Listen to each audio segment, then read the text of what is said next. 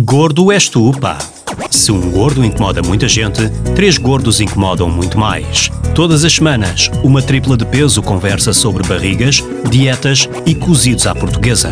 Uma conversa descontraída e seriamente divertida sobre excesso de peso e obesidade. Nuno Azinheira, João Cristóvão Batista e Pedro Coutinho Louro, em Gordo és tu, pá, na NIT FM. NIT FM.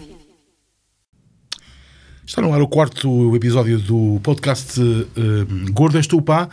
Por falar em gordo, não há gordo que se preze que não tenha feito pelo menos 32 dietas já ao longo da sua vida. João, tens a matemática apurada? Tenho, uh, apesar de não ser um grande, grande apologista de dietas, tenho a minha cota parte de, de, de historial de dietas que invariavelmente acabaram por correr mal. Muito bem. Pedro, tu?